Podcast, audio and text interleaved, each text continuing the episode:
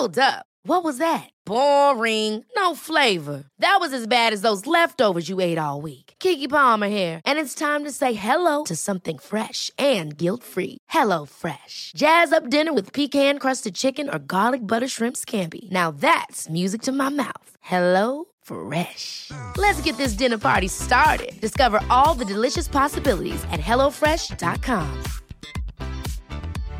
Hey, Dave. Yeah, Randy. Since we founded Bombus, we've always said our socks, underwear, and t shirts are super soft. Any new ideas? Maybe sublimely soft. Or disgustingly cozy? Wait, what? I got it. Bombus. Absurdly comfortable essentials for yourself And for those facing homelessness. because one purchased equals one donated. Wow, did we just write an ad?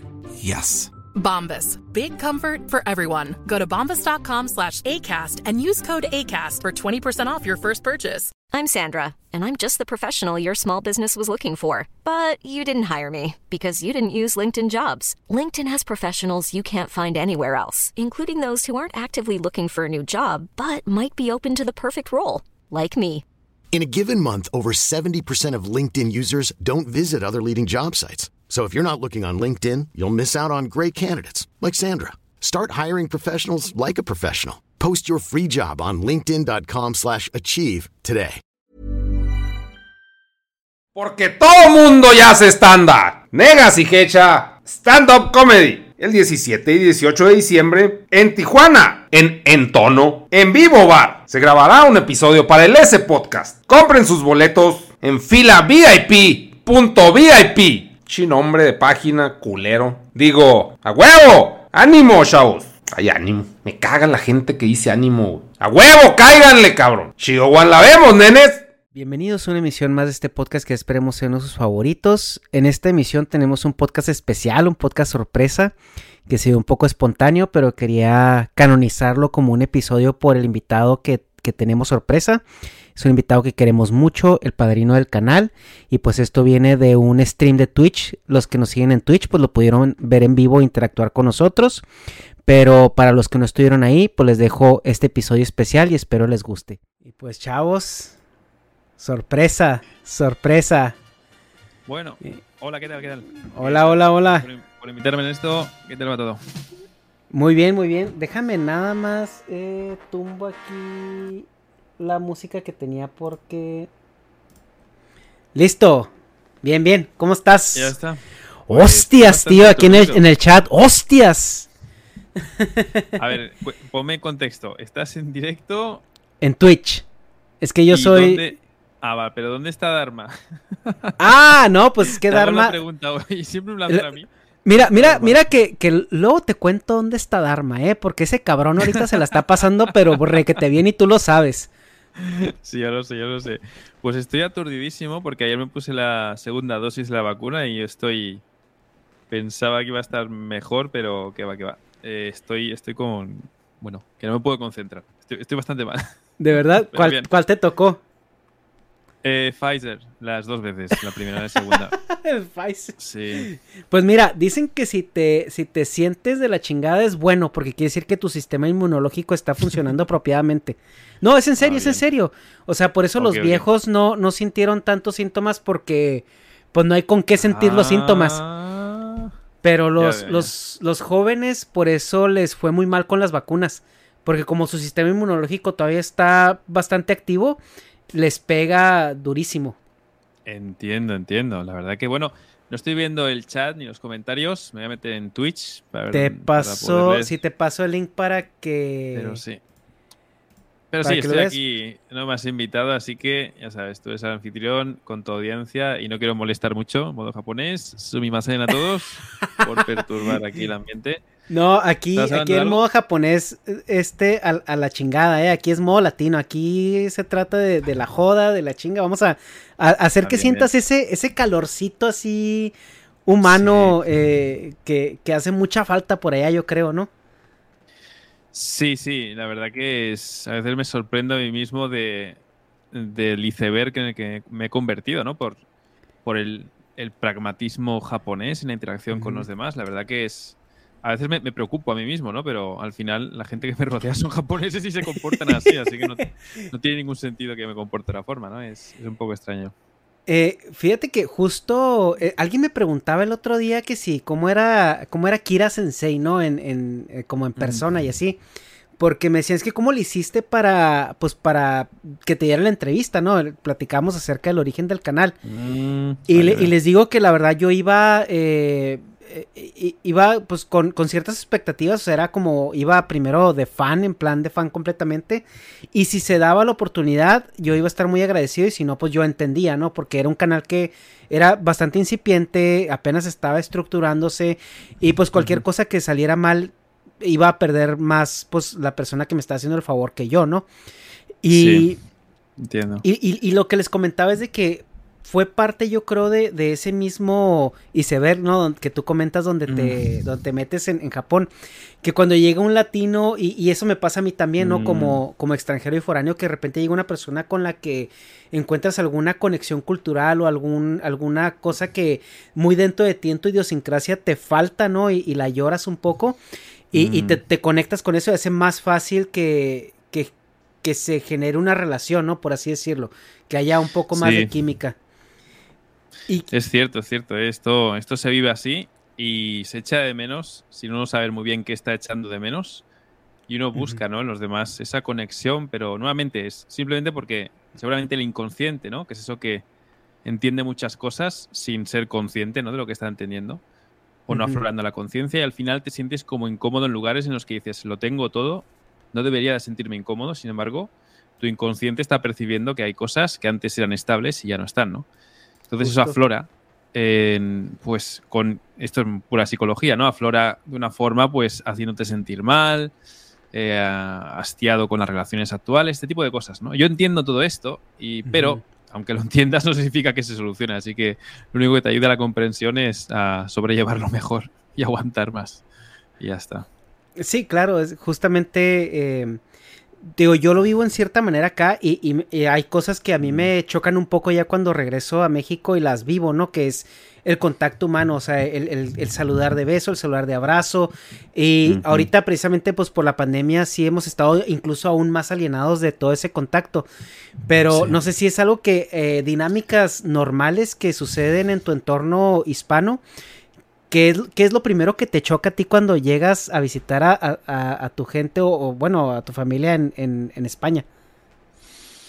Lo primero, lo primero, primerísimo es que hablan demasiado. Es el primer choque que tengo. Que para hacerme una sola pregunta, pues creo que me lanzan cuatro o cinco. Si ven que no respondo al momento, siguen preguntando. Y si ven que no respondo, empiezan a llamarte la atención. Que qué te pasa, que estás tonto, que no has comido, que no has dormido bien. O sea, más preguntas. Y eso al principio es como, me molesta que me preguntes porque no debería de explicarte tanto para entender esto. Ajá. Pero luego entiendes que es su forma de, de hacer las cosas, ¿no? Y eso es un choque, un choque terrible. Es bueno o malo al mismo tiempo, te sorprendes a ti mismo diciendo por qué me incomodo por esto y si luego yo me quejo de esto mismo, ¿no? Y, pero sí, ese es el choque típico que, que me encuentro. Luego también la gente la veo que pasea por la calle como perdiendo el tiempo. La sensación que tengo es, es, es una percepción, es están perdiendo el tiempo, o sea, no tienen nada que hacer.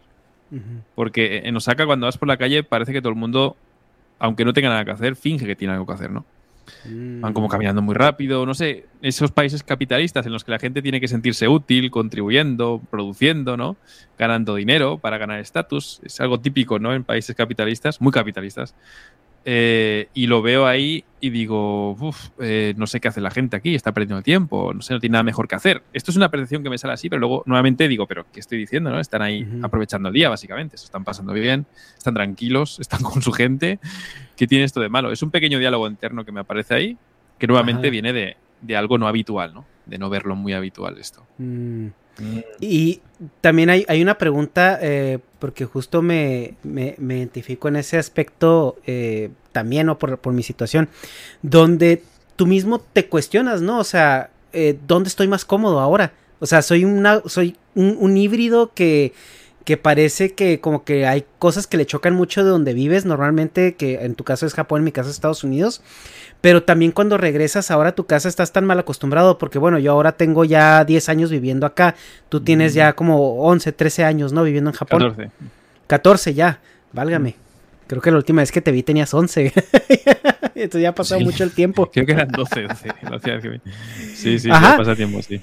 Y ya, y regresas, o sea, a, lo que viene siendo lo que tú considerabas o consideras tu, cultura de origen, pero te mm. sientes eh, extraño ya en ella.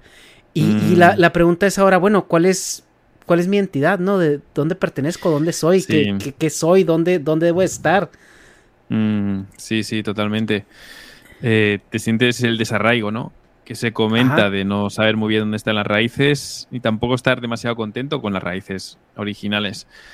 Es algo que, de entenderlo, la verdad que se puede llevar mucho mejor que únicamente encontrándote así como triste o deprimido o sin ganas de hacer nada, no entendiendo qué está ocurriendo.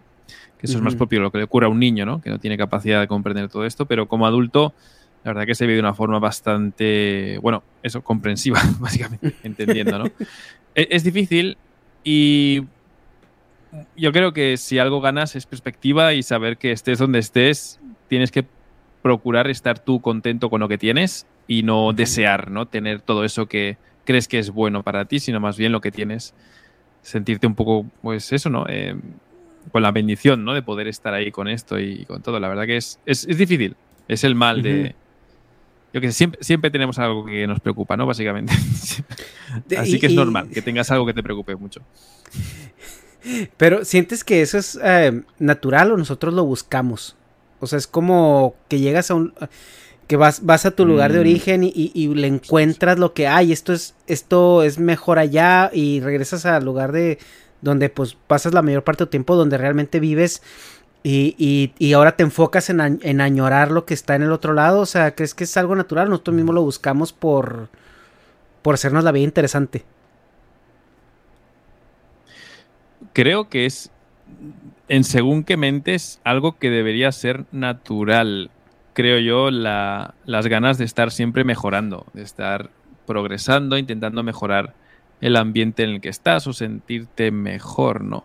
Creo que en ese sentido es natural estar siempre buscando comodidad, mejorando el progreso personal, pero también he conocido personas que no, que, que no sé, por cómo les veo, les falta ese punto de, de intentar mejorar las condiciones y veo a personas y las envidio que son capaces de conformarse con, con lo que tienen y no hacerse tantas preguntas. Yo creo que si algún mal tengo yo personalmente es que me hago demasiadas preguntas, ¿no?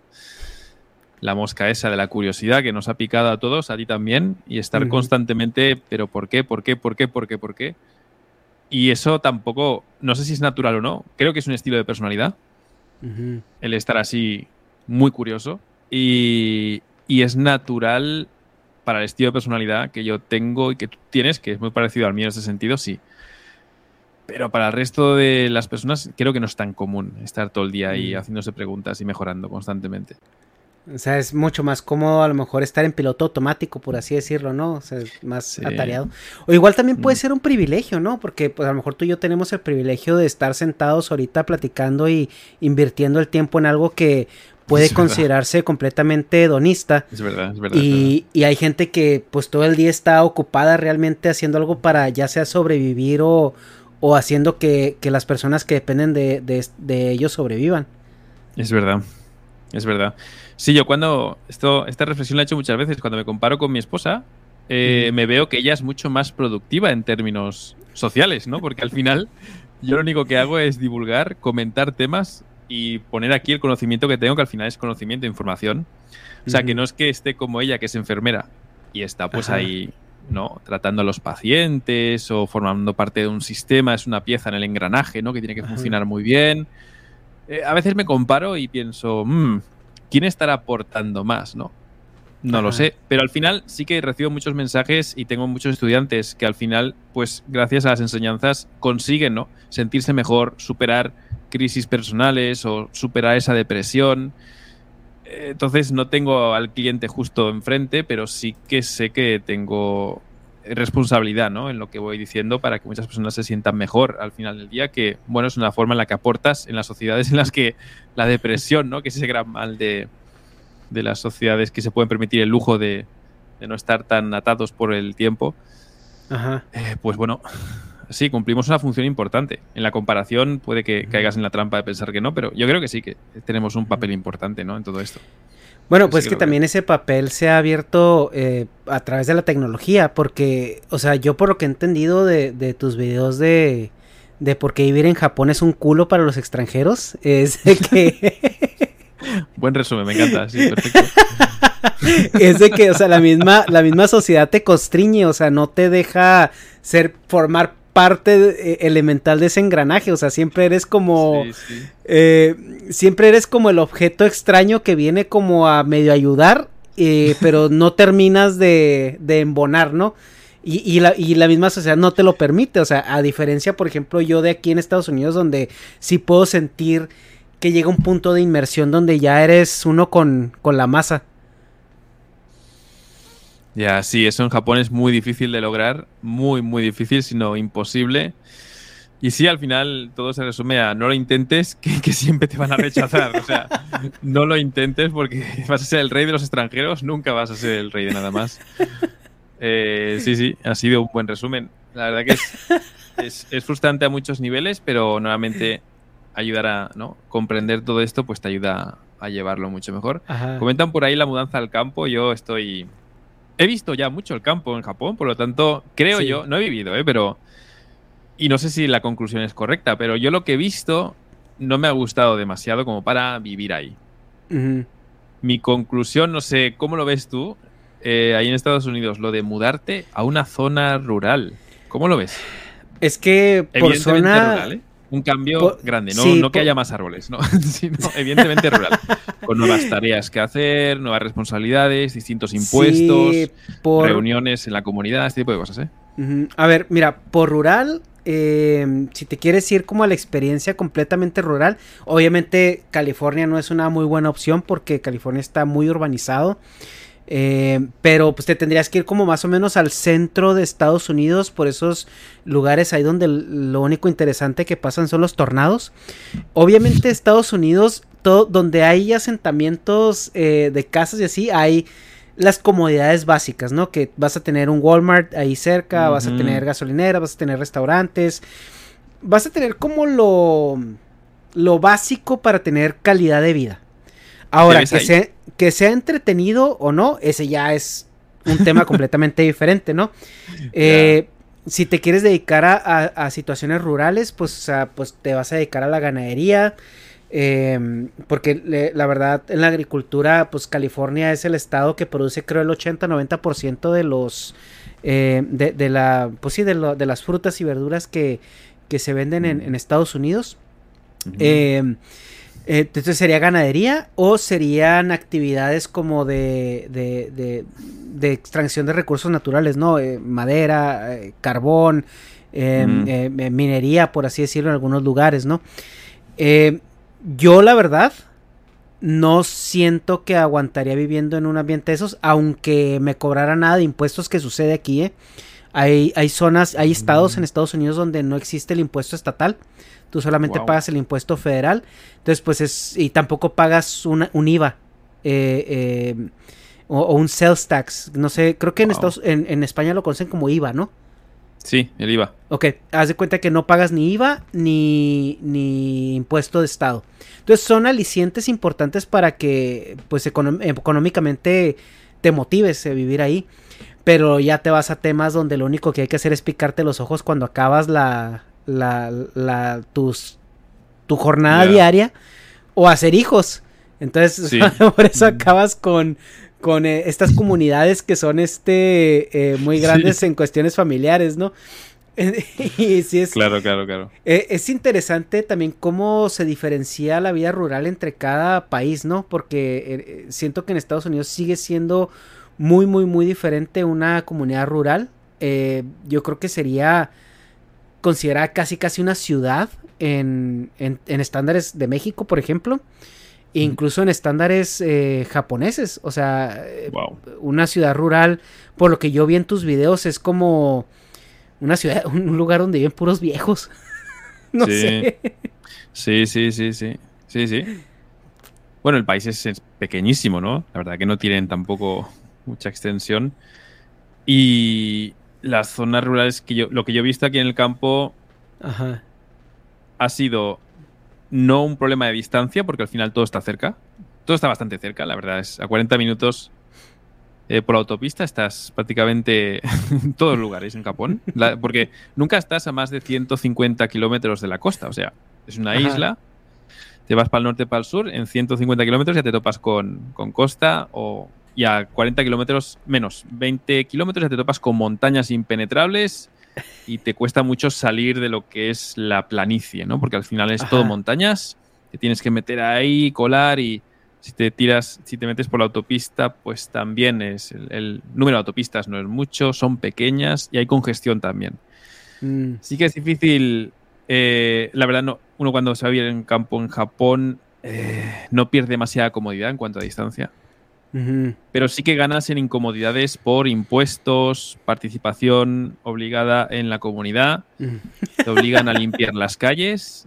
eh, Si no las limpias tienes que pagar, tienes que pagar la televisión muy antigua que tienen en la zona, pagar impuestos para que se mantengan las calles y todo eso. Si son lugares tradicionales también tienen más impuestos.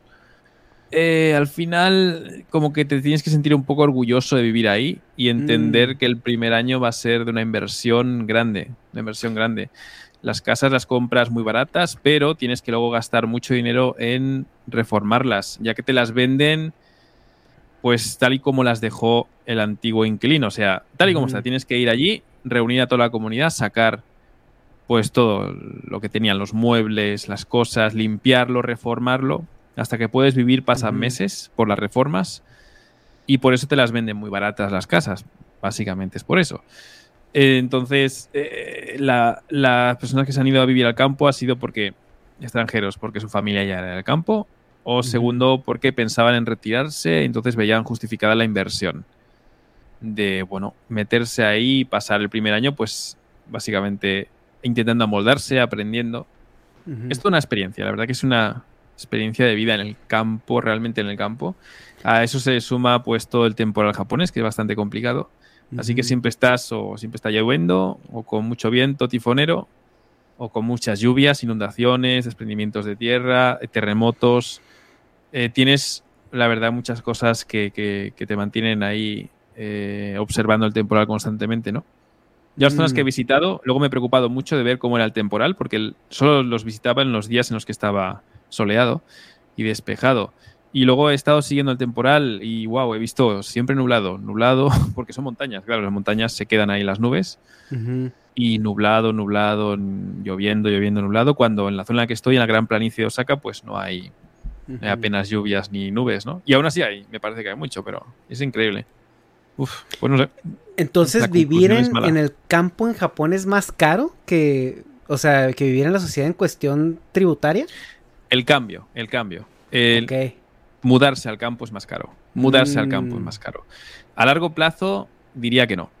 Ok. Pero a largo plazo son, son cinco años. Pero la primera inversión creo que sale bastante caro porque los sistemas son muy distintos y terminas pues cagándola muchas veces y pagando cosas que no deberías de pagar si hubieras sabido más. Eh, es- por lo que, porque siempre esto va por segundas, ¿no? Por cosas que he informado, gente que me ha hablado. He conocido ya, pues, no sé si siete latinos viviendo en, en zonas rurales. Ok.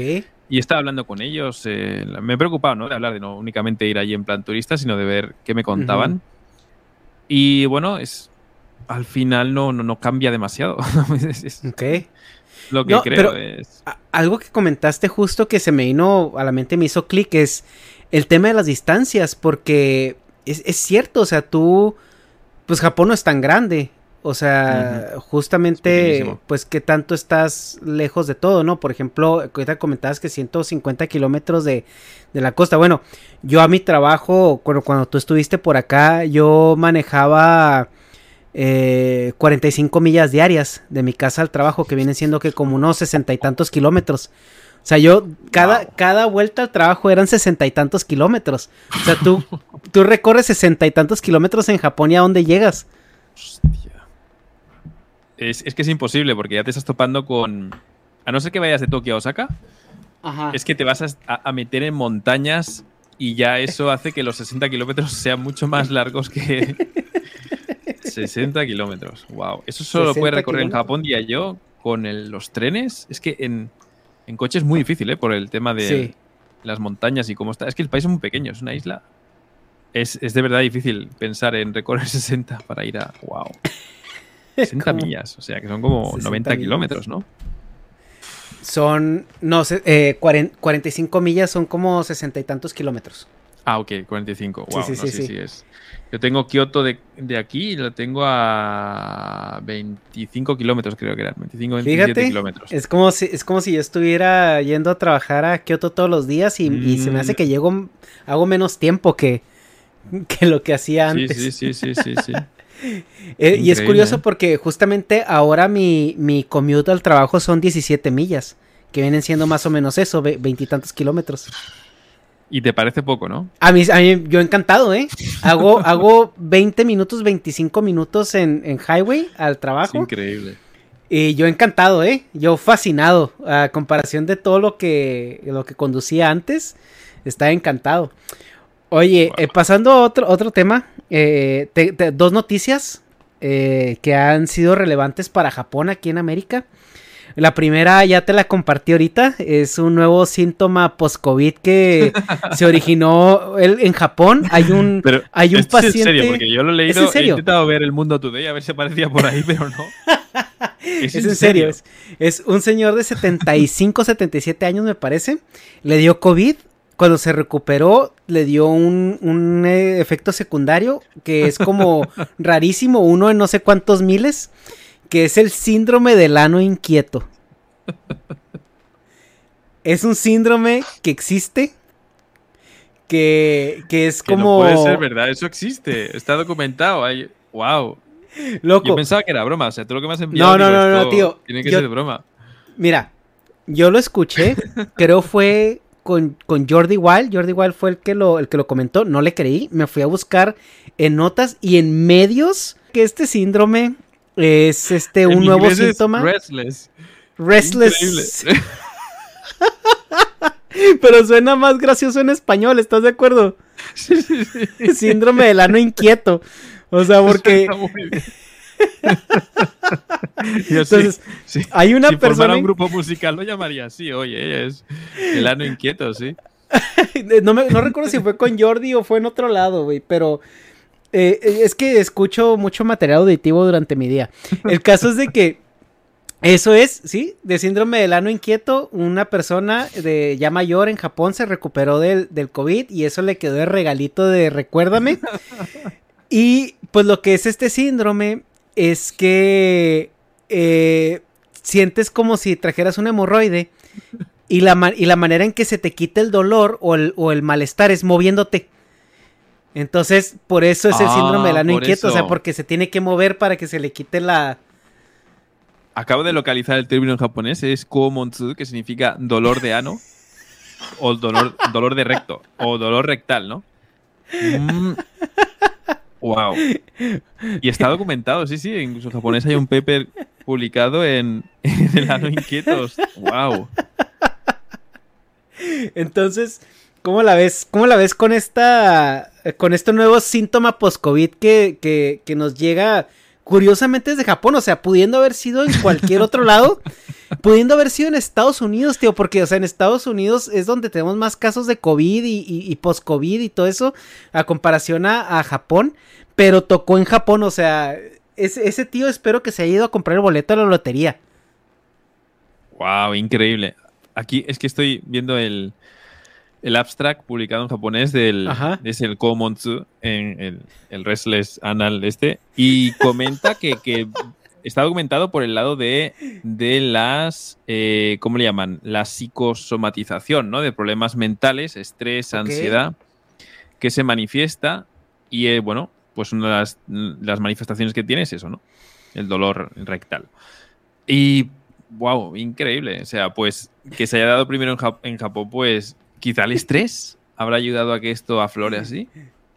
La represión, yo qué sé. Es, es la verdad, es muy, muy simbólico, ¿no? Este síndrome es, es increíble. Pues ahora Súper sí que, que el COVID es un dolor de culo. Sí, sí, lo es, lo es. Es impresionante, ¿eh? Yo pensaba, te lo juro, que era broma. Lo que me decías era, digo, se está intentando No, reír. es que cuando, cuando me dijiste, ay, qué buena broma, y yo, ok, ok, ok, a ver, no. Sí, sí, no. Y, y bueno, cruzando los dedos también, ¿no? Que es bueno, deseando que no me ocurra y que no ocurra a nadie más, porque la verdad que es súper molesto. Yo preferiría ¿no? tener alguna parálisis antes que eso. Es terrible. Es horrible. Es increíble. sea, ¿Te imaginas tocando el piano ahí con el, el ano inquieto? es que es, es terriblemente, ¿no? Te distrae mucho, te complica, te haces, ¿no? Quedar mal, porque luego cómo lo explicas, ¿no? Dices que no puedo estar quieto, ¿por qué? Y tú, mm, ¿Viste, ¿por qué? Es que- ¿Viste la película del Joker? La, la última ¿Cuál? que salió con Joaquín no, Phoenix. No la he visto. Pues eh, el No. tipo tiene un síndrome que de repente le dan ataques de risa incontrolables. Y trae una Ah. tarjetita que le da a la gente cuando el vato no puede ni hablar de la risa. Que le dice, perdón, tengo una condición que a veces me dan ataques. Yo creo que el vato que trae ese síndrome tiene que tener una tarjetita diciendo, perdón, pero me pica el culo porque me dio COVID, ¿no? Sí, porque explicarlo te hace quedar incluso mal, ¿no? Parece que te estás riendo de, de la gente, no se puede creer. Y ponte la máscara porque si no te puede dar a ti. Sí, sí, sí, sí, es increíble. ¿eh? Es que es muy molesto y difícil de explicar y todo. Es increíble. Hola, espero te esté gustando el episodio de hoy. Esta pausa es solo para recordarte que vamos a estar el 17 y 18 de diciembre en Tijuana dando nuestro show de stand-up y grabando un episodio especial en vivo para el S Podcast. Vas a tener toda la información en la descripción y esperamos verte ahí. Pues de verdad pensaba que era una broma, ¿eh? Ajá. Sí. Wow. Y la, bueno, la segunda noticia que le pega directamente al cocoro de todos los otakus eh, mexicanos Sí. es que nosotros, no sé si usted en España cómo se llame, pero es como una secretaría que cuida como al consumidor. Es esta, no sé, una procuraduría que está al pendiente de que Sí. los productos que se vendan estén bla, bla, bla regulados. Sí. Pues acaban de anunciar que van a retirar, eh, si no todas, muchas marcas de Cup Ramen. ¿Qué, del qué ha mercado. ocurrido? ¿Y eso? Que por, ¿Qué ha ocurrido? ¿Qué mal está causando la gente, al consumidor? ¿Qué Lo que están alegando es que pues es alimento chatarra, eh, tiene una cantidad impresionante de sodio y eh, publicidad engañosa. Pues fíjate que el fundador o el pionero, el que descubrió el lamen instantáneo, que está a la ciudad que vivo yo aquí al lado, se llama Ikeda, Ajá. la ciudad. Y tiene un museo, porque fue el que inventó el lamen instantáneo. Estuve allí grabando, tengo un blog publicado sobre ello, por cierto. Y lo que decía era que este señor comió Kapuramen hasta el último día de su vida. Y murió a la, a la gran edad de los 25 años. No, no, murió, murió, me parece que eran 90 años. Y él Ok. presumía de que todos los días de su vida había comido Kapuramen. Todos los días. Demostrando que era una comida totalmente sana. El último día de su muerte lo pasó. eh, fue inesperada la muerte, no es que estuviera esperando. eh, lo pasó jugando al golf. Y por la noche, pues murió tranquilamente mientras dormía. A pesar de haber comido mucho. No sé si cuánta mierda se ha metido después de esto o si es mentira o no, yo qué sé. Pero así se ha vendido como una prueba de que el Kapuramen es sano y no debería de tener consecuencias negativas en la salud. A mí me daría mucha risa que a lo mejor se haya muerto a Mm. los 90 años porque se, s- le hicieron reír y se le atoró un fideo, ¿no? Y lo mató el Cap Ramen. Pero, Sí, pues puede ser. La verdad que como se analizaban antes, ¿no? Los alimentos Ajá. no es como se analizan ahora. Justo y sí. estoy seguro que han encontrado algo que antes no se podía encontrar o no había interés en encontrarlo. Es- O se puede pensar en grupos de interés. En Japón pensaríamos de que alguien quiere desbancar ¿no? la venta de Kapuramen porque tienen otro producto que lo va a sustituir. Sí, sí, sí. También se es puede que pensar hay así. una, bueno, hay, hay una, hay una situación donde eh, ahorita platicamos con el chat al inicio del stream, que decimos que, güey, yo creo que nadie en su sano juicio eh, alegaría de que esto es un alimento sano y balanceado, ¿no? Eso es verdad. O sea, es como que nosotros aquí le llamamos el alimento del estudiambre o el, el para, para aguantar la Sí, quincena. sí. Pero yo creo que nadie que se esté haciendo una sopa instantánea de estas Planning for your next trip? Elevate your travel style with Quince. Quince has all the jet setting essentials you'll want for your next getaway, like European linen, premium luggage options, buttery soft Italian leather bags, and so much more. And it's all priced at 50 to 80% less than similar brands. Plus, Quince only works with factories that use safe and ethical manufacturing practices. Pack your bags with high-quality essentials you'll be wearing for vacations to come with Quince. Go to quince.com slash trip for free shipping and 365-day returns. Hey, it's Ryan Reynolds, and I'm here with Keith, co-star of my upcoming film, If, only in theaters May 17th. Do you want to tell people the big news?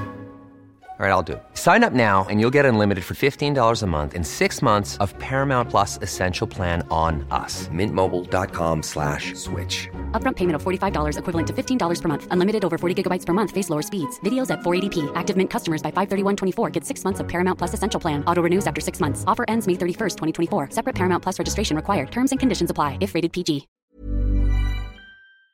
esté Piensa que considerando, sí, que se está nutriendo, o sea, es, es más como una golosina o algo así. Y yo les comentaba, pues cuando estaba sí. adolescente, No te veo aquí nunca... musculando y con el capuramen en una mano, ¿no? No, no te veo ahí. Sí, así, dándole- No, y justo, Yo estoy... Increíble.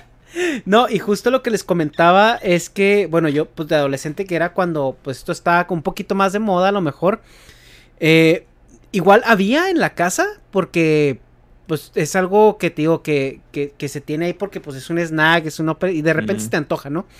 Pero era como eso, o sea, era como una golosina, era algo que te comías una cada, a lo mejor dos semanas, tal vez. Y Sí. eso no te la comías sola, le metías estas salsas eh, de, de condimentos y, y limón y, y mamada y media.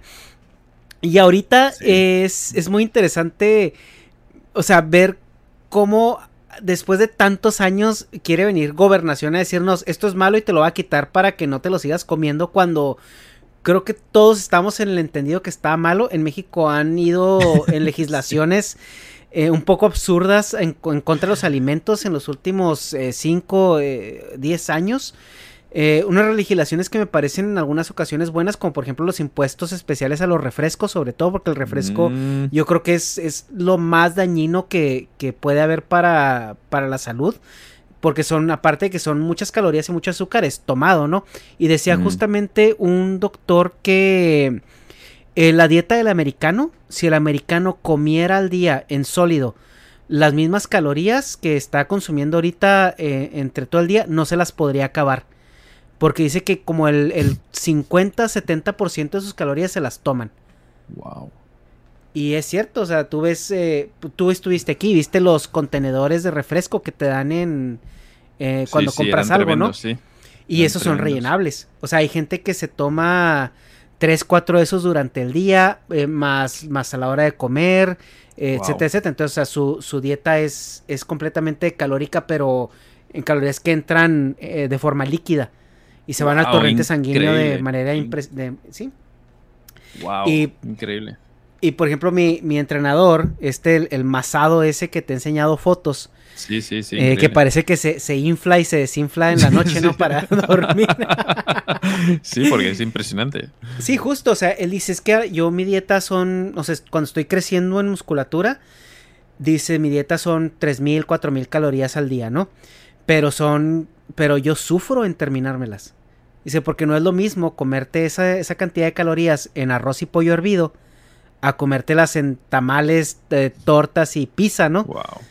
Eh, y es lo que él comenta, o sea, la cantidad de comida que es es impresionante, o sea, te- hay un punto donde me tengo que levantar a la 1, 2 de la mañana a, a comer.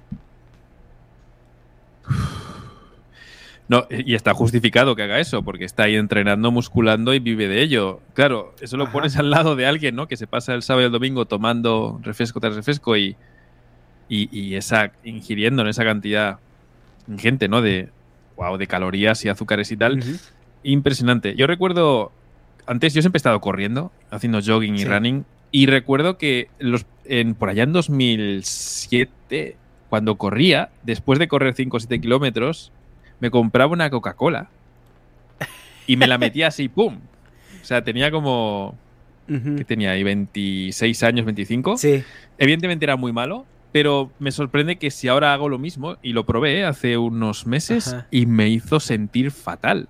O sea, Mm, fatal no de que estaba malo, estaba muy buena la Coca-Cola, realmente es muy sabrosa.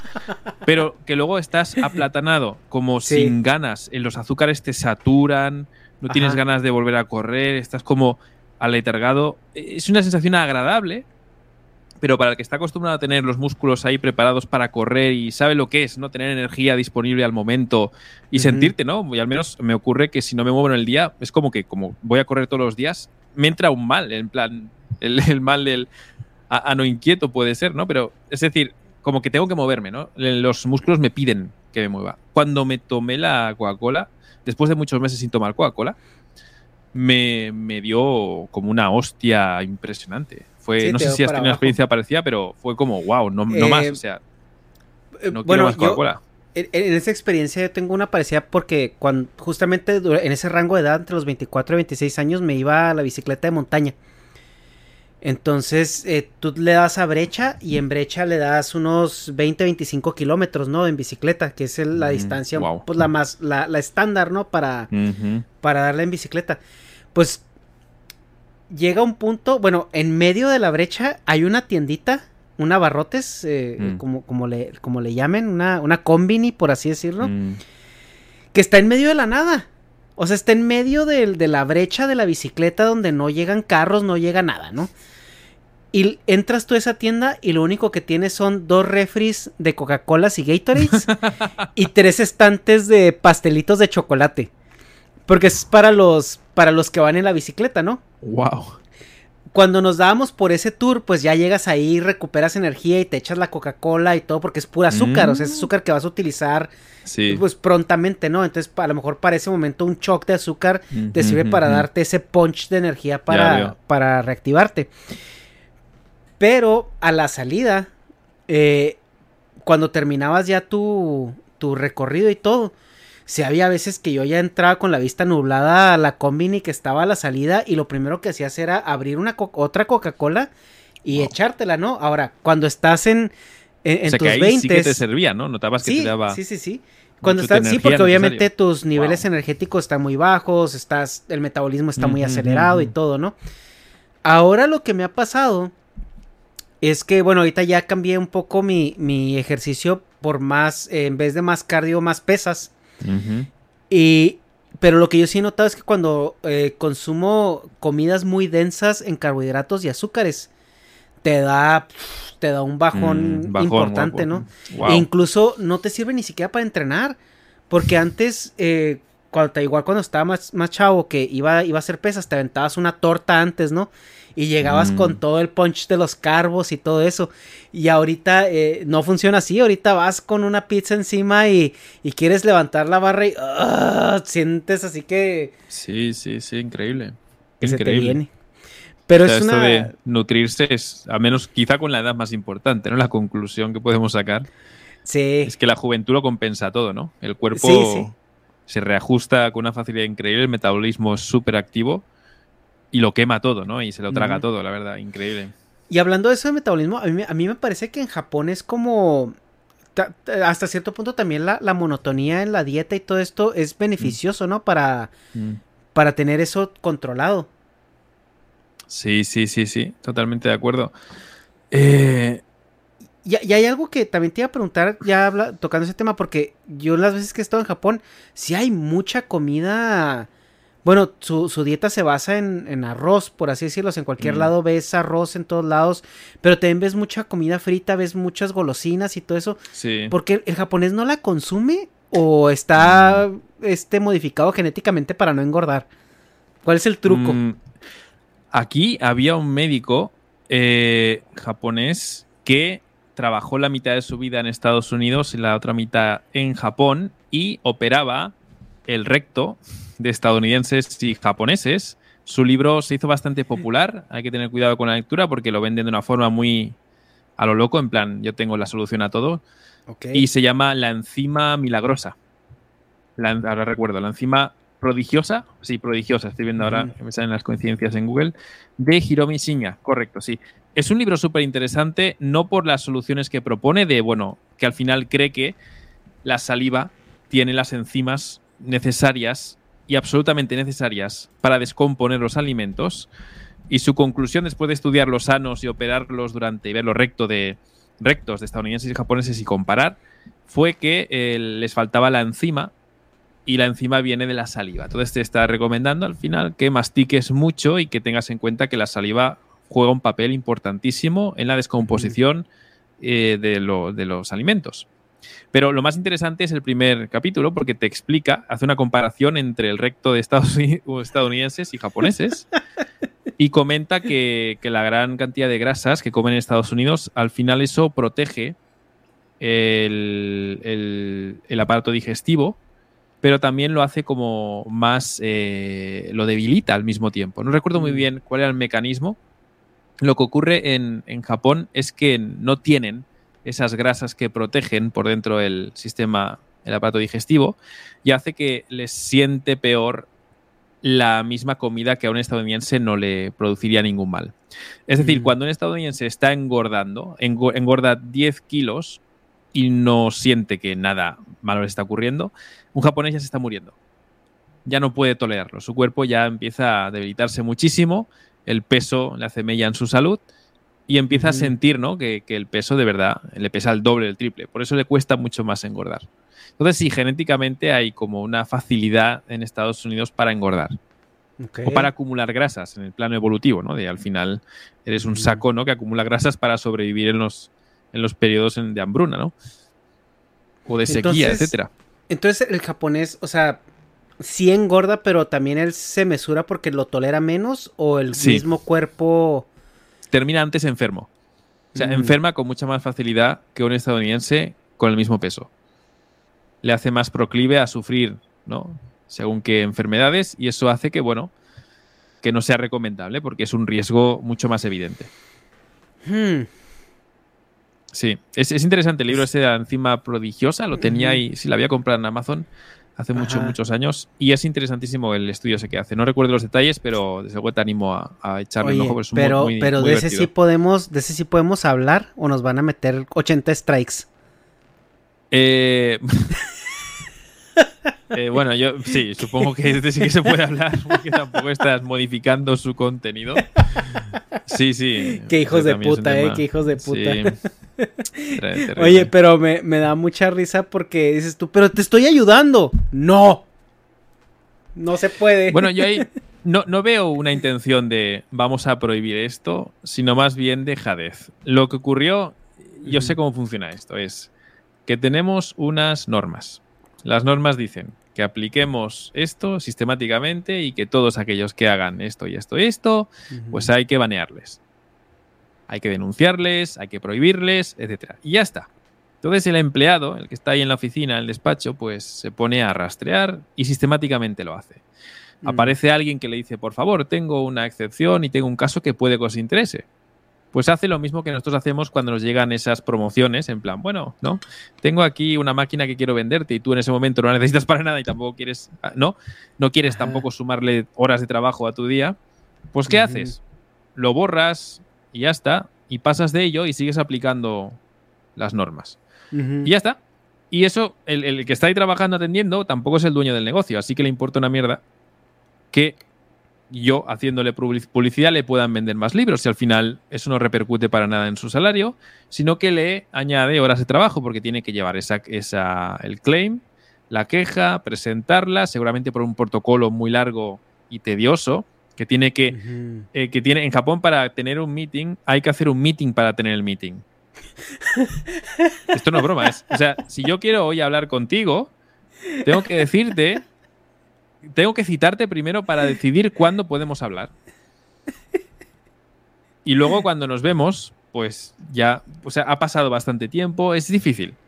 Ajá. Creo, yo lo digo porque yo cuando trabajaba en las empresas era eso. O sea, a mí me aparece una excepción y lo último en lo que pienso es en hacer justicia. O sea, déjame, quiero irme a casa, déjame tranquilo, me da igual. Creo que eso es lo que ha ocurrido.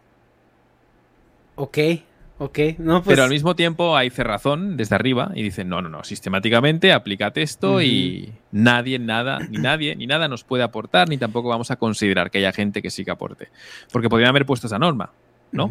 Si es un profesor de japonés y está vendiendo el libro, ¿no? O está promocionando, poniendo el enlace de la web en la que se puede comprar, pues le vamos a permitir que haga los reviews. Esto pueden Ujú. haberlo especificado. Si es alguien que está intentando vender el contenido y evitando la compra del cliente, o sea, pirateando el contenido, pues ese sí que hay que banearlo. Podrían haber hecho estas normas, ¿no? Así que no sabemos muy bien a quién culpar, a ambos, pero sí, al final es lo que ocurre, lo que ocurre. Que a, a mí me choca mucho, o sea, porque aquí en Estados Unidos, bueno, no nada más en Estados Unidos, siento que en, en, el, en el, lado occidental, por, por llamarlo de, de, de, esa manera, sí. Realmente dirían, oye, a ver, este güey está hablando aquí, pero... Eh, o sea, se abriría un diálogo, ¿no? O sea, a lo mejor si tú dices, güey, pues yo te he vendido más de 3.000, 4.000 libros. O sea, el mismo gringo diría, oye, mm. ¿cómo? A ver. Mm. y yo creo que a lo mejor hasta te darían un código de descuento para que lo promociones y. y sí, esa habría sido la, la interesante, teniendo en cuenta, pues sí, que es que he vendido miles y miles de libros del Minda. Sí, eh, pero es como que no les. No, es lo que hablamos de la cerrazón de. o la cuadradez de cuando hay una regla o una institución, sí, sí. no sé, no hay flexibilidad. O sea, es, es lo no que es. Y parece que la función del. del japonés o del godín japonés es simplemente implementar lo que se le da como manual, ¿no? Y, sí. y funcionar como una máquina, como un código if then. Sí. Yo es que, sinceramente, veo cultura en todo, incluso en YouTube.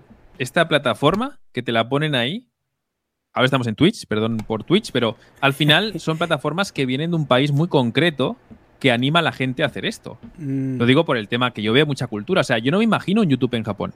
Es inconcebible que una empresa cree un servicio de, de streaming de vídeo y permita a los usuarios que suban todo el contenido que quieran y luego les penalizan antes, después de haberlo subido. En Japón es todo lo contrario. Es crean, te ponen mil normas y ya te impiden eh, publicar ese contenido. ¿Por qué? Porque si tú publicas un contenido pirata, Ajá. en Estados Unidos echan la culpa al que lo ha subido. En Japón echan la culpa a la empresa que ha permitido que el usuario que se ha registrado publique ese contenido. Por lo tanto, la responsabilidad es de la empresa. Y la empresa uh -huh. tiene que asegurarse de que no se incumpla la normativa porque van a ser ellos los que respondan por el que está por debajo. Por ese motivo, los sistemas tipo YouTube en Japón son súper cerrados. El tipo uh -huh. de contenido que pasas te lo examinan. Hay muchas normas, muchísimas, ¿eh? Y siempre es cerrado, siempre con registro. Nunca está abierto. Uh -huh. el, el, YouTube japonés se llama Nico Nico. El Nico okay. Nico Doga es de principio a fin siempre bajo registro. Y solo te permite eh, ver contenido en, en 2021, ¿eh? en 360 puntos. Porque tienes que pagar para ver en HD. Ok en 2021. ¿eh? Esto Ajá. es muy fuerte. Es decir, lo que hacen al final es que te dan todo, el mismo servicio que YouTube, pero solo si te registras, eres miembro y ves el contenido que ellos han filtrado mucho. ¿Por qué? Es, ¿Porque son bueno. tontos y cuadrados? No, porque eh, al final los que pagan son ellos. Uh -huh, uh -huh. Y no quieren hacerse responsable de esto, porque son de verdad los que pagan ellos. Es decir, lo bueno de los japoneses es que sí que asumen la responsabilidad en, YouTube no, YouTube Estados Unidos te dice, tú has subido el contenido, pues tú te vas a la cárcel, nosotros aquí nos lavamos las manos, no pasa nada, ya te dijimos que había normas, tú las has uh -huh. incumplido. Sí, bueno, el castigo es que te desmoneticen, ¿no? A menos de que sea algo muy serio. También. Eh, eh, que donde haya como repercusiones legales. Pero sí tiene que ser un caso súper extremo y no hay cualquier idiota subiendo de ese sí, tipo sí. de casos. Pero ahorita que, que, mencionas que se tiene que tener registro e incluso tienes que pagar. Eh, obviamente Japón lo hace por, por, por, cuestiones culturales, pero ¿no crees que el Internet, y este es a lo mejor un, un, un, debate bastante controversial, pero ¿no crees que el Internet llegó a ese punto donde a lo mejor ya es bueno o es necesario que para accesar necesitas tener algún tipo de registro? o algún tipo de licencia, porque vemos sí. que está en el, el, anonimato en Internet, creo yo que ya se volvió un problema y que hay, hay que regularlo de alguna manera. O sea, hay gente de manera muy laxa que te da amenazas de muerte, te tira hate, te, te, te acosa, mm. o sea, porque esa es la palabra correcta, o sea, el acoso, una persona que se da mucho, sobre todo en las streamers mujeres, ¿no? Que blo están bloquee, bloquee, bloquee cabrones porque están acosa y acosa y acosa y acosa, y se abren otra cuenta y se abren otra cuenta y se abren otra cuenta, y no hay manera de dar con esa persona. Sí. Entonces, no sé si ya llegamos a ese punto donde a lo mejor un registro e incluso pagar una licencia sea mm -hmm. algo conveniente. O sea, porque sí, ya eso te de acuerdo. Filtraría sí, sí. Eh, eh, mucho, eh, pues mucho holgazano en, en este, en, en, en, el, en el medio de internet, donde ya estamos viendo que ya está afectando, porque ya no nada más es como, ay, sí, un desconocidito allá en, como en Latin Chat, que a lo mejor nos tocó a nosotros, ¿no? Que, que te metías a estas salas de chat y que cada día tenías que escoger tu, tu nuevo nickname Y a lo mejor al, al día siguiente ya era otra persona, pero era completamente irrastreable. O sea, no era targeteado. Ahorita sí es targeteado. Totalmente de acuerdo. Esto lo, lo apuntaba Yuval Noah Harari, el historiador israelí, y decía, Sí. compartir los datos en Internet, el registro no es malo, siempre y cuando las empresas cumplan con tres requisitos. Uno de ellos será transparencia. Es decir, no pasa nada en que tú compartas datos, te registres, des tus fotos y datos personales, siempre y cuando sepas que puedes confiar en la empresa. El problema es ese, es la confianza en el sistema y a ver quién es el guapo que impone un sistema, ¿no? Que sea estándar y que sea compartible, que sea transparente. Cada uno tiene su propuesta ahora mismo y creo que nos movemos en esa dirección de crear un ID en Internet único para cada persona, creo yo. Y cre- y creo, y me parece la, la- desde luego, eh, la, la solución a muchísimos problemas y algo necesario. Strict ya hablamos, sí, como comentas, algo muy, muy necesario. Que el anonimato sea algo que tú puedas poner, pues como por ejemplo yo tengo la plataforma de Moodle y puedes poner que el estudiante se ponga anónimo y que nadie vea sus datos. Pero sus datos están ahí, consultables Sí. por gente en la que puede confiar. No, y aparte yo creo que esto es sí. por obligación legal, o sea, que en caso de que esta cuenta infrinja, no sé, ya en acoso o en que te están mandando amenazas de muerte, oye, tengo una denuncia con este usuario anónimo X23 eh, y, que, y que las mismas autoridades puedan eh, investigar eso, ¿no? Efectivamente, efectivamente, eso me parece muy interesante, necesario. Los crímenes, cuando no se es anónimo, pues de luego que, que ocurren de otra forma muy distinta si hubiera habido un registro previo, ¿no? Sí, justo. Eh, pero, por ejemplo, el, el chan, el, el 4chan Ujú. en Estados Unidos o el 5chan en Sí. Japón, antes era el Nichan, el año pasado, creo que, bueno, eh, son tan buenos porque mantienen el anonimato. Puede ser que sería lo único bueno del anonimato, que la gente expresa de verdad, aunque sea el 80% basura, ¿no? Pero que de verdad la gente expresa lo que puede, porque si ponemos registros e identificadores, Ajá. y gente trazable, al final estás limitando pues lo que ocurre en físico. Cuando quedas con alguien tampoco te sinceras, ¿no? Al máximo, ¿no? Eso puede ser negativo, pero muy poco negativo al final, ¿no? Que alguien tenga la libertad para decirte que eres un subnormal, un gilipollas y me cago en ti, eso tampoco, a ver, que eliminemos eso. Pero es que también tampoco. en también en, por ejemplo, 4chan todo es anónimo. O sea, Sí, todo, tanto todo, al todo, que le tanto al que le tiras mierda como el que te tira mierda. Sí. o sea, es muy difícil que sea algo targeteado, por así decirlo. Pero ahorita en una comunidad con una cuenta de Twitter, o sea, con una cuenta de YouTube, y tú lo has vivido, estoy seguro que tú lo has vivido. Eh, a mí todavía no me no me toca esa parte, pero pues no dudo que en alguna ocasión me vaya a tocar. Pero el, el que ya sea targeteado, el que tú tengas, o sea, tu dirección verificada, que, que, que ya seas. Porque es básico, ya es ahorita como si te dejaran notas de muerte en la puerta de tu casa. O Sí, sea, eso es sí, básicamente tus, tu- ahorita tus páginas, porque ya, ya, ya existes en ellas. Ahora, no nada más una persona como tú que es, o sea, se puede considerar una personalidad famosa. Pero eh, ya en lo personal, o sea, estamos hablando de que eh, en, en el nivel personal de personas comunes y corrientes, si hay un loquito en tu círculo social que te quiera acosar, con que dé con tu Facebook, tu, tu Twitter o tu Instagram o cosas así, hay mucho ya que hacer ahí. Y también eh, eh, esa parte es, es algo que se tiene que voltear a ver. Y también la, la gente que defiende mucho el anonimato en Internet. Créanme que para el FBI no eres anónimo, estés donde Sí, es estés. verdad.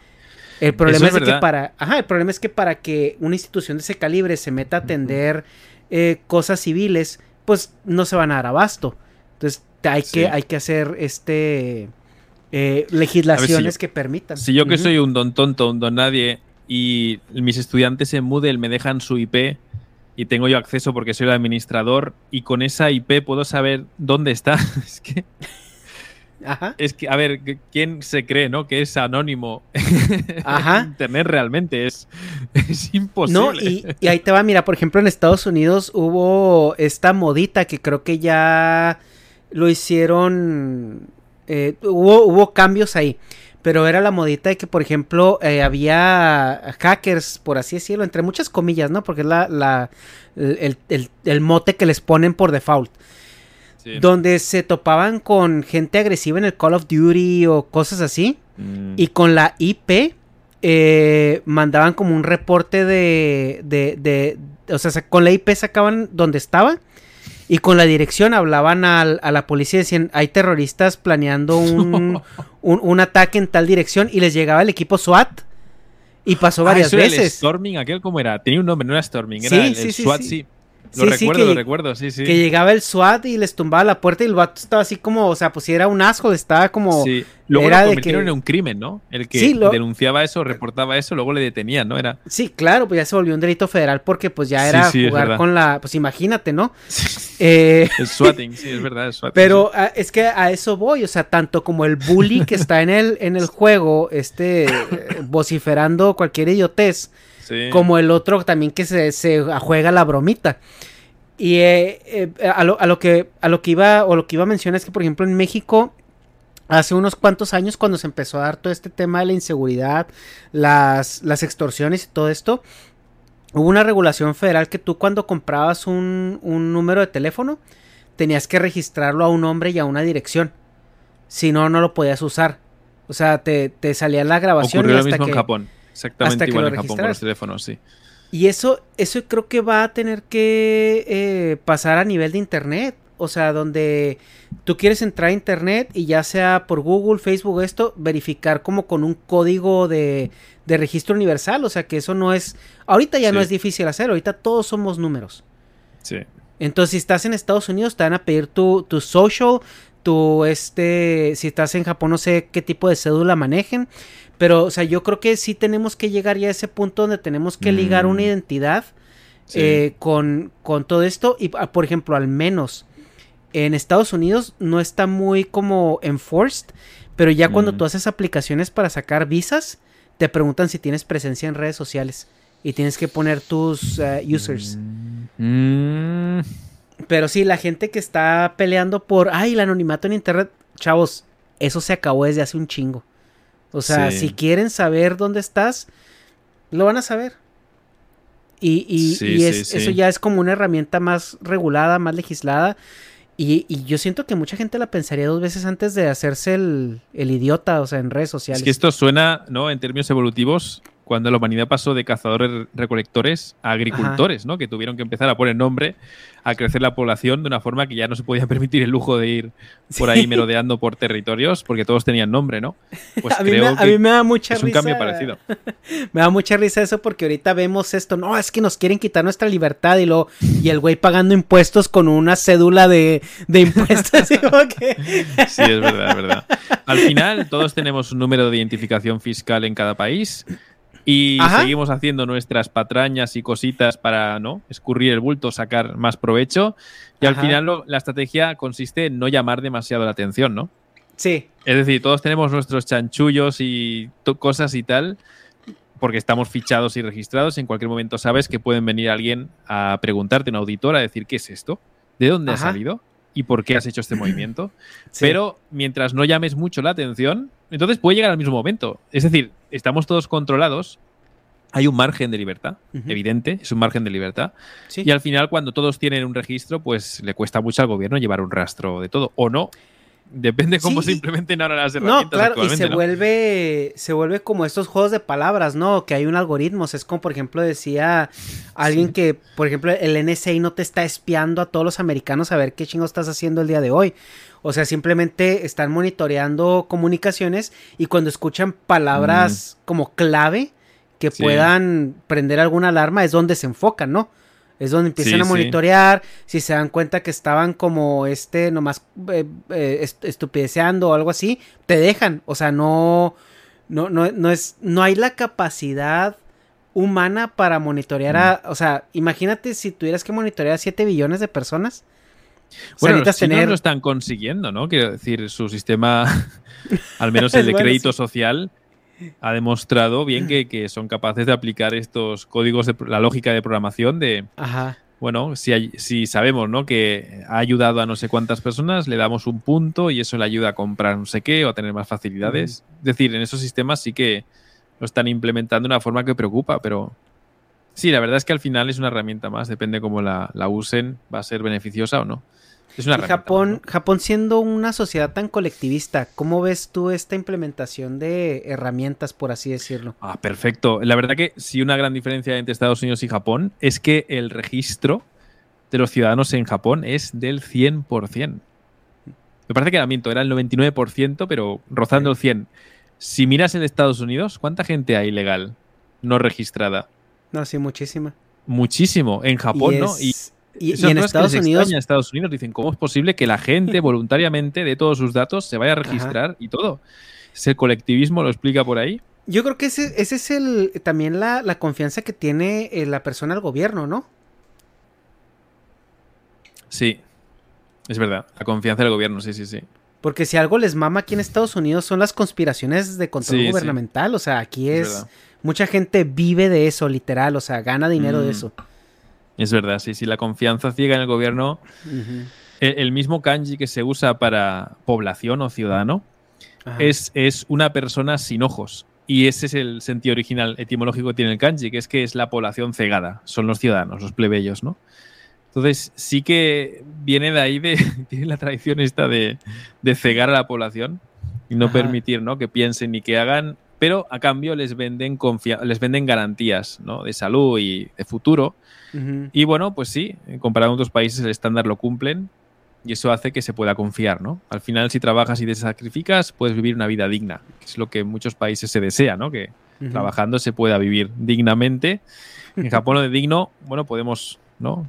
Eh, aquí comitas de estas, pero eh, creo que comparado con lo que es pobreza, pobreza dura y pura, no se encuentra ¿no? al mismo nivel que en otros países. Por tanto, No, la sí, claro. desconfianza no está en latente. sí. Es un país muy pequeño, la verdad que es muy pequeño. Ujú. Es muy pequeño, pero tiene el mismo- la misma cantidad de habitantes que México. sí. Entonces, o sea, eso, eso te dice mucho. Sí. Y luego también un lugar donde los recursos naturales no son muy abundantes, por así Sí, decirlo. es verdad. Es verdad, es Em, verdad, es verdad. Es, es muy interesante, pero yo creo que también al ver ese trabajo, eh, pues no sé si la gente evalúa y dice, bueno, a mí me, me pesa menos a lo mejor esta Mm. opresión eh, sistémica que, que lleva el ciudadano promedio japonés Mm, a, a los problemas sociales que está eh, afrontando pues Europa y Estados Unidos, ¿no? Sí, sí. A mí me sorprende mucho a mi mujer la, la terrible confianza que tiene en el sistema, ¿no? Siempre comprando los bonos del Estado y, y comprando la deuda del Estado, siempre, siempre. Y le, bueno, le da muchos puntos, muchas cosas. Para mí no son beneficios lo que está haciendo, pero bueno, para ella sí. Y es eso, viene de esa confianza en el sistema. Cree que el sistema japonés es muy bueno y que tiene pues tantas cosas buenas que vale la pena invertir, ¿no? Ever catch yourself eating the same flavorless dinner three days in a row? Dreaming of something better? Well, HelloFresh is your guilt free dream come true, baby. It's me, Kiki Palmer. Let's wake up those taste buds with hot, juicy pecan crusted chicken or garlic butter shrimp scampi. Mm. Hello Fresh. Stop dreaming of all the delicious possibilities and dig in at HelloFresh.com. Let's get this dinner party started. How would you like to look five years younger? In a clinical study, people that had volume added with Juvederm Voluma XC in the cheeks perceived themselves as looking five years younger at six months after treatment. Look younger, feel like you. Add volume for lift and contour in the cheeks with Juvederm Voluma XC. Reverse signs of aging by adding volume to smooth laugh lines with Juvederm Volure XC.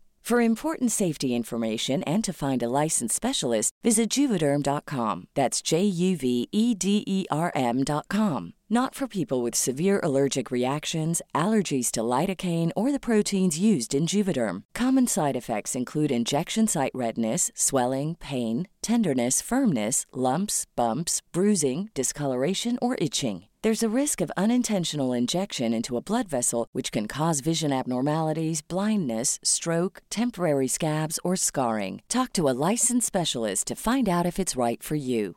Hi, I'm Daniel, founder of Pretty Litter. Did you know cats tend to hide symptoms of sickness and pain? I learned this the hard way after losing my cat, Gingy. So I created Pretty Litter, a health monitoring litter that helps detect early signs of illness by changing colors, saving you money and potentially your cat's life. Pretty Litter is veterinarian developed, and it's the easiest way to keep tabs on your fur baby's health right at home. Go to prettylitter.com and use code ACAST for 20% off your first order and a free cat toy. Terms and conditions apply. See site for details.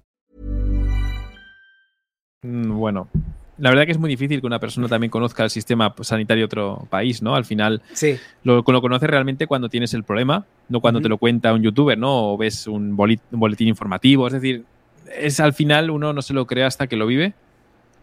Y por desgracia vemos demasiados casos en los que ¿no? gente con enfermedades en Estados Unidos, pues si no tienen dinero, pues no pueden permitirse. Y eso llega a Japón y, y hace que piensen que su sistema, pues tengas o no dinero, vas a recibir atención médica, entre comillas, pero vas a recibir atención médica.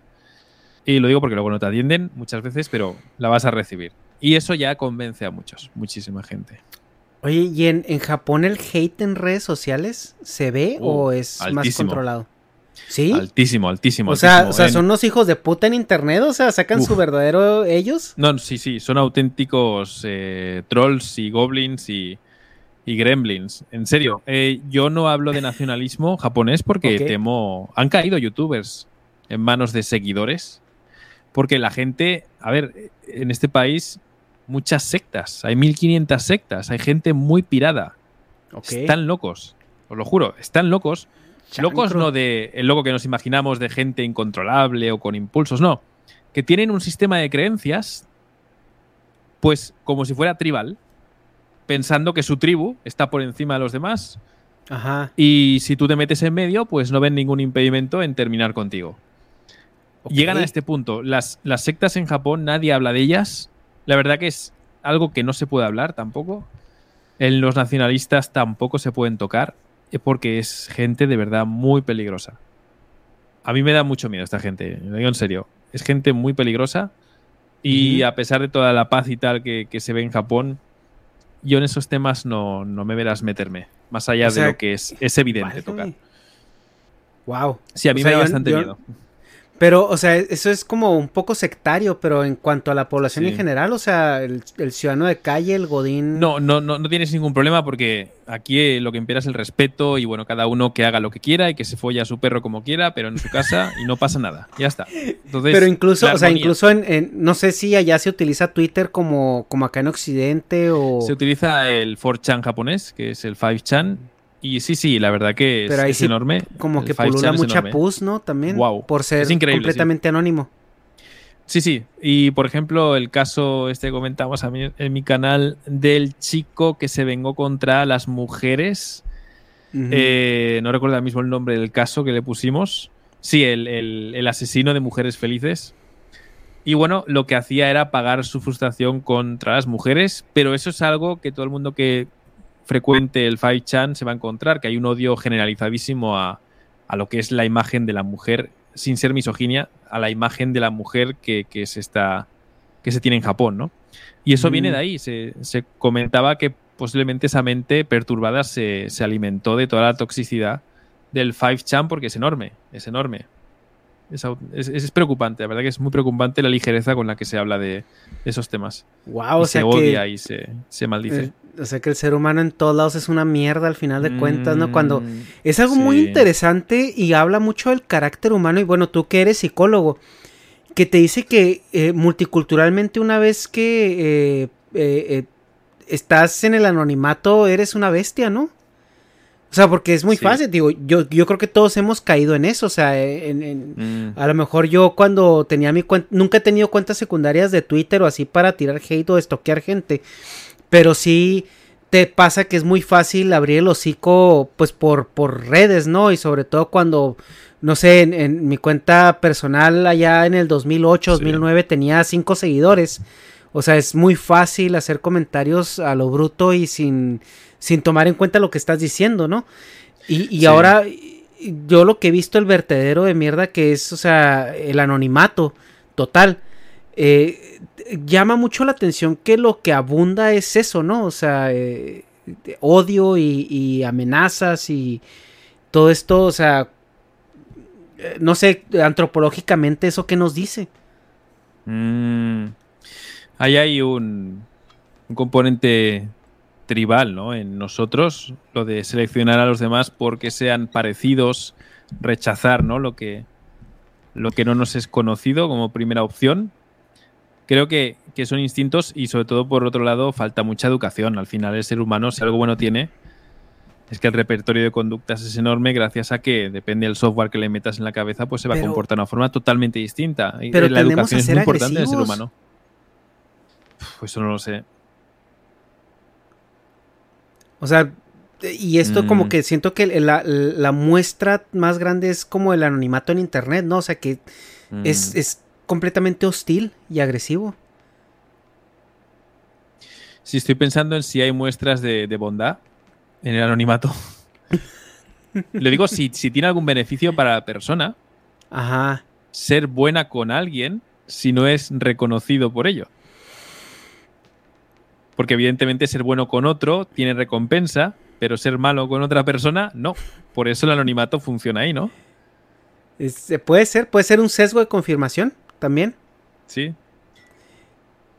Pero Pues tío, no que lo sé. es, es increíble. Oye, de- yo sé que, yo sé que tu tiempo es, es muy limitado, no te quiero retener tanto. eh, eh, quiero nomás hacerte una, una pregunta ya, un tema un poquito más actual allá de Japón. ¿Cómo, cómo los dejó eh, los Juegos Olímpicos?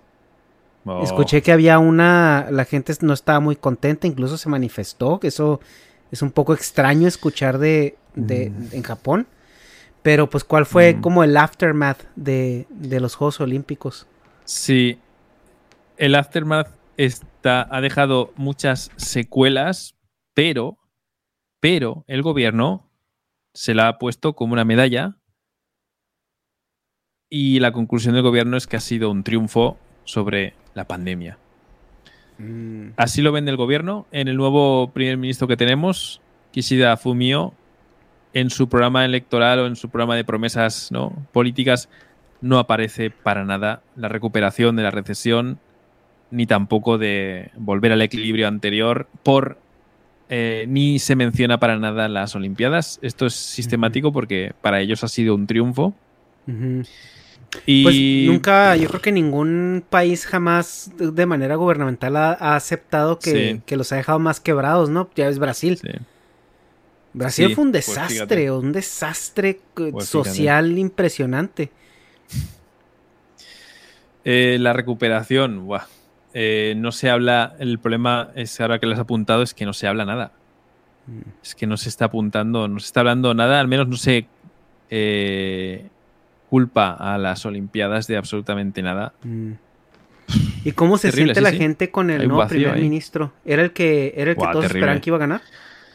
Eh, eh, bueno, ya sabes que las votaciones han sido internas y privadas, como suele ocurrir en el PRI japonés.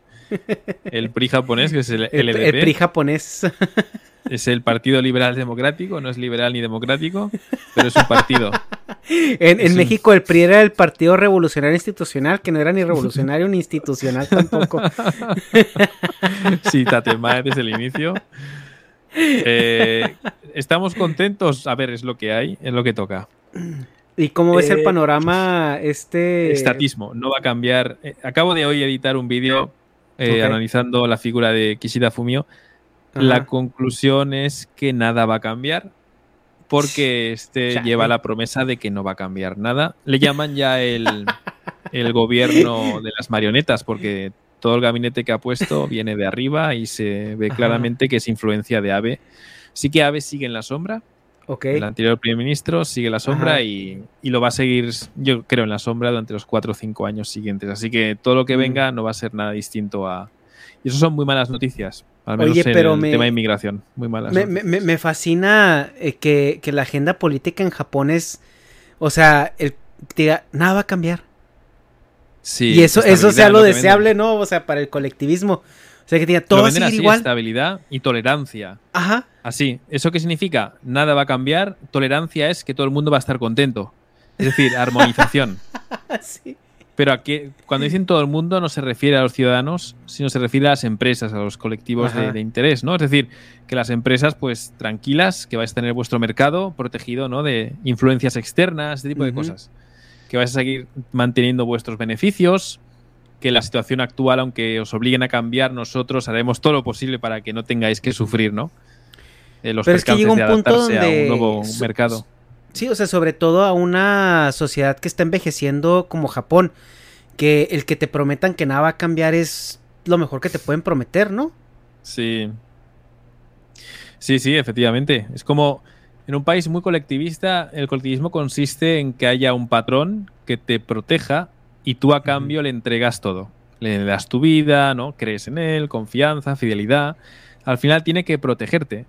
Entonces, Mm. ese sistema ha funcionado, funciona, aunque tiene problemas para adaptarse a los cambios, pero al final es alguien que te protege. Así que mientras tengan dinero y puedan hacerlo, pues el padre va a intentar proteger a sus hijos. Mm. Lo ven así, el Estado como un padre, y es, bueno, pues cómo se vive. Está bien, es una buena opción en otros tiempos. Actualmente, al menos para la gente con, con mi perfil, no nos interesa Sí. para nada, ¿no? Este, este proteccionismo. Sí, bueno, pues en tu caso, eh, el otro día también estábamos platicando acerca de qué tan difícil era emigrar eh, oficialmente, ¿no? A, a- a Japón o y conseguir Mm. una, o sea, una residencia permanente o, o incluso la nacionalización, pero creo que incluso la nacionalización está completamente fuera, ¿no? De la, de la opción o qué necesitas hacer. Es posible. Hace falta unos siete años de residencia con un registro impecable, o al menos sin ninguna falta ni mancha en expediente. Eh, es posible, es posible. Mucha gente he visto que sea, entre comillas, mucha gente, porque al final hablamos de unos cientos. He visto que se ha podido nacionalizar después de que lleven 15 o 20 años viviendo en Japón, lo cual ya es casi muy natural. Es decir, el perfil del que se na- nacionaliza no es el del que viene buscando la nacionalidad, como ocurre en Canadá, Ajá. sino que ya es algo, bueno, que lo haces para facilitar los trámites, porque Ajá. no es que te solucionen la vida ni que te vendan la nacionalidad. Así que en ningún caso nacionalidad es algo que te venden, como ocurre en Canadá, por ejemplo, que sí que dicen, ¿no? Ciudadanos son en España también, solo por tener el hijo en España, pues te dan la nacionalidad. Ujú. Este tipo de cosas te las venden así, ¿no? En Japón no, no ocurre eso, ocurre después de 7, 10 años viviendo. Wow. Ya se Sí, descarta. es así como que ya no nos decimos de este güey. Ok, ya, Mm. ya, déjenlo, Sí. déjenlo quedarse aquí. Pero ya casi, casi es como, pues ya adoptando así como que ya viste el güey que llegó y que no se va a ir, ¿no? Así como el perrito que llega a tu casa, le das de comer y luego ya viste que ya, Sí, ya sí. duró y ya, ya hasta duerme adentro, ¿no? Sí. Los nacionalistas se quejan de que permitan a extranjeros nacionalizarse porque no hay ningún examen ¿no? que pruebe que Mm. el extranjero habla bien japonés o que conoce bien la cultura, tampoco hay ninguna jura de bandera. Este tipo de cosas les gustaría Mm, a los nacionalistas que hubiera. Eh, en España me parece que sí que había. Había que pasar un examen y presentar cierto nivel de, de español para poderse nacionalizar. ¿En España? Y sí. Y pero en Japón no. Entonces, bueno, como siempre viene tarde, a los 7 o 10 años, pues. Hombre, ya se presupone que la persona ma- mínimamente se está comportando. Después de haber pasado 7 años sin ninguna mancha en el expediente, se puede ya concluir eso, pero Ajá. sí, es lo único que se echa en falta de la nacionalización o naturalización. Sí, sí. Pues bueno. Te voy a dejar ya. Estoy, tengo, tengo que descansar un poquito. Estoy un poco dizzy, ¿no? Un poco ahí mareado, aturdido. Sí, te- así te tiene la, vacuna. puta vacuna, sí, sí, me tiene un poco de esto. Pues este, no, Kira, te, Y te muchas agradezco. gracias por la charla. No, te agradezco muchísimo que te hayas pasado. La verdad es que yo estoy ansioso por ir allá a Japón y ir a de fase 1 al, al, al Nintendo Land. Este, yo Sí. creo que iremos ahí, Negas, tú y yo abra- abrazados y agarraditos de la mano. Y Pero el este, Nintendo ahí- Land no es como el parque de Naruto. No sé, ¿No? ¿No? sé, pero si has visto los videos, ¿no? Si te lo he mandado. Sí, es que parece para niños. No sé si hay algo de nicho. Tío, a mí me vale verga, o sea, yo voy a ir y voy Ah, a vale, comprar vale. lo que vea. O sea, si me van, si me venden el, el- el puto, así la cara de Mario, yo la voy a comprar. O sea, Pues, es- saludos a Ramsés, que me está saludando por aquí por, por Twitch. Pues muchas gracias, un saludo. Y bueno, comentaba el tema del costarricense, ¿no? Que Ah. por qué retire el vídeo, al final es porque obviamente lo encontraron. Y ese vídeo lo puse ahí únicamente para encontrar a ese chico. No tenía ninguna, eh, ningún afán, ¿no? De hacer polémica con esto. Y se lo prometí a la es el madre. que, entonces, el que tiró al vietnamita, ¿no? Al río. no, no, hablamos de ¿O otro cuál? caso que yo puse random. O sea, en un momento, eh, pues Oh. una señora madre se puso en contacto conmigo y dijo: Mi hijo Ay, se ha perdido ay, en, en Japón y no tengo ninguna información y tampoco nadie me ayuda. Ya ves, después de Ya, consultar a la ya, policía, ya. ¿verdad? Me viene a un youtuber, le viene a un youtuber a que le encuentre a su hijo, que es algo gracioso. Y yo publiqué dos vídeos con el mensaje de la madre, diciendo: Por favor, hijo, si estás, dime dónde estás. Efectivamente Sí. salió. O sea, yo logré encontrar a este chico Ajá. y luego, pues, borré los vídeos como había prometido y ya está. Y allí no pasó nada. Va. Ah, muy, muy bien. Bueno, ya aclarado sí. el tema de eso, este, pues ya, pues, muchísimas gracias, Kira. Te quiero Gracias, mucho, Kira. gracias a ti. Un abrazo. Este, bueno, te lo de extraño. te quiero mucho si dices a la broma como él. Pero igualmente tengo un precio, un aprecio muy grande y la verdad que respeto mucho tu, tu labor y súper interesante, la verdad, hablar con, siempre contigo. No, muchísimas gracias. Este lo voy pronto, a. Lo, subiré, lo subiré a YouTube en estos días, eh, esta Vale, porque vale, salió, vale. Una, salió una plática muy, muy padre. Y cabrón, Sí, sí, Dharma, sí, a ver si te, si te apareces cuando te, te dejen, cuando tengas chance. Sí, sí, sí, sí, sí, sí. Pues bueno, un abrazo muy grande, de verdad. Nos vemos, ¿eh? cuídate, Kira. Y que nos veamos pronto, igualmente. Igual.